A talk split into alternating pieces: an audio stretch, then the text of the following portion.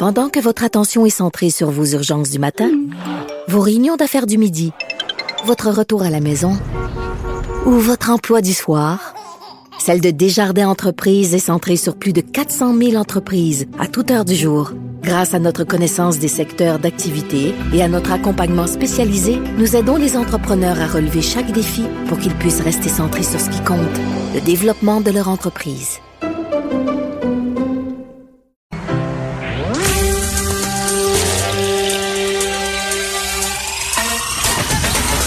Jean-François Barry. Un été pas comme les autres. Le divertissement radio de vos vacances. Cube Radio. Jean-François Barry. Ah ben c'est reparti pour euh, cette belle émission du 31 juillet, vendredi, donc euh, dernière journée de la semaine aujourd'hui. Ben oui, ben oui, bon week-end qui s'amorce. Certains qu'il y en a déjà qui sont partis. Mais il y en a plusieurs qui sont en vacances en partant, mais il y en a peut-être qui, euh, qui, ont quitté le bureau un petit peu plus tôt ou le télétravail un petit peu plus tôt aujourd'hui pour aller profiter de cette belle journée. Content que ce soit vendredi. Je sais pas si je suis content honnêtement qu'on soit le 31 juillet.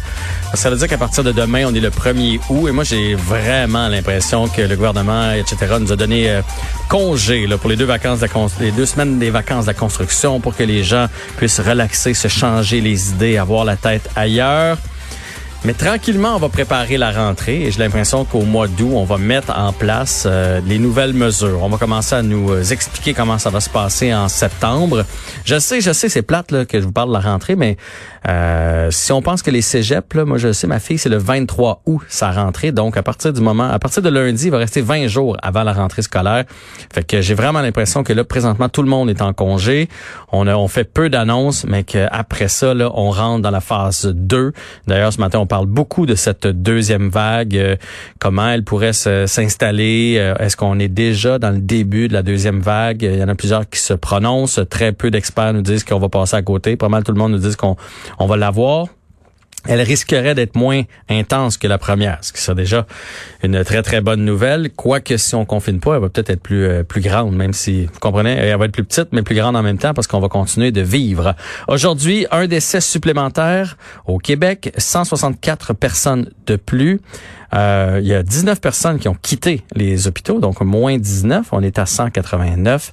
Et finalement, 15 euh, personnes aux soins intensifs, moins 3 personnes. Euh, petite nouvelle rapide, là, vous dire, on a appris aujourd'hui, donc, tu sais, vous, vous souvenez de l'histoire des camps de jour? À Boucherville? Ben, il y avait 27 cas. Ben là, il y a 19 cas supplémentaires. Ce sont des contaminations indirectes. Donc, c'est pas des gens qui fréquentaient ou qui étaient moniteurs au camp de jour Charlot-l'Escargot à Boucherville.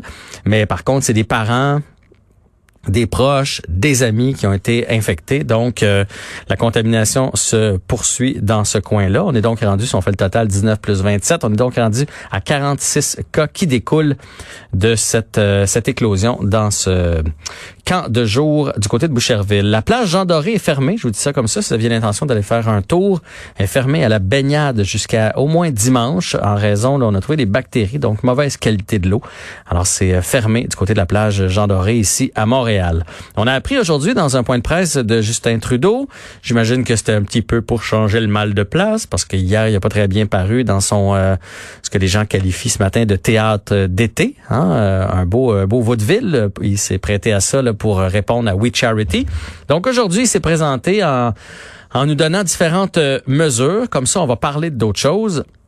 On va arrêter de parler de lui, de sa famille, de M. Morneau. Quoi qu'ici, à l'émission, on va en reparler tout à l'heure. Mais il a annoncé, entre autres, que l'assurance emploi allait être appelée à prendre le relais de la PCU. On ne sait pas encore exactement quelle forme ça va prendre, mais de ce qu'on comprend dans ce qu'il nous a dit, c'est que dans le fond, on veut resserrer, on peut, on veut faire en sorte que la PCU soit une aide pour les gens qui sont pas capables de trouver d'emploi, comme c'est le cas avec l'assurance emploi. Il faut que tu prouves que tu as cherché un peu, euh, que tu réussis pas à en trouver, et non pas pour des gens qui choisissent de ne pas avoir d'emploi, parce que présentement, on sait au Québec, on se fera pas de cachette, là, on en a tous dans notre entourage, dans notre famille, des gens qui s'organisent pour faire moins de 1000 dollars pour pouvoir avoir accès à la PCU ou des gens qui, font même zéro sous en disant moi je profiter de mon été pour une fois que j'ai l'été off à faire payer pour rester chez nous, rester au, chalet, quitte à me payer moins de restaurants, moins de bouteilles de vin, réduire mon beat de vie, mais profiter de mon été à 2000 dollars par mois sur le bras du gouvernement. Donc, on comprend que le gouvernement veut rendre ça un petit peu plus difficile à partir de l'automne. Continuer d'aider, ce que je pense est une bonne idée, mais avoir les valves un peu moins grandes ouvertes.